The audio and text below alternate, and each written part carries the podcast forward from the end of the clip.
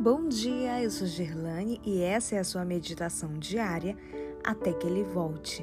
Sábado 24 de abril de 2021. A cruz e a natureza. Verso de hoje, Salmo 92, 4. Pois me alegraste, Senhor, com os teus feitos, exultarei nas obras das tuas mãos.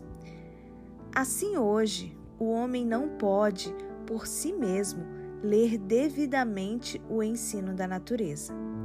A menos que seja guiado por sabedoria divina, exalta e as suas leis acima do Deus que a criou. É por isso que as ideias meramente humanas quanto à ciência tantas vezes contradizem o ensino da palavra de Deus mas para os que recebem a luz da vida de Cristo, a natureza novamente se ilumina. Na luz que se irradia da cruz, é-nos possível interpretar devidamente o ensino da natureza. Há no plano da salvação mistérios que a mente humana não pode sondar, coisas que a sabedoria humana é incapaz de explicar, mas a natureza pode nos ensinar muito quanto ao ministério da piedade. Deixemos então a mente juvenil aprender, o quanto possível, do livro da natureza. Todo arbusto, toda árvore frutífera, toda vegetação, tudo é dado para nosso benefício.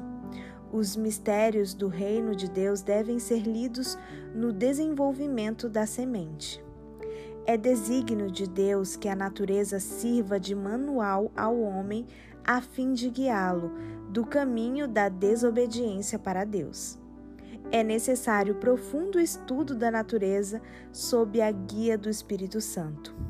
O Senhor está dando lições práticas, tornando familiares à mente humana verdades santas por meio das coisas mais simples da natureza.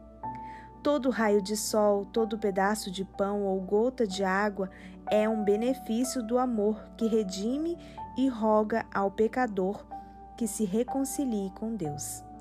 O sol e a lua foram feitos por ele. Não há uma estrela a embelezar o firmamento que não haja sido feita por ele. Não há um alimento em nossa mesa que não tenha sido providenciado por ele para nossa manutenção.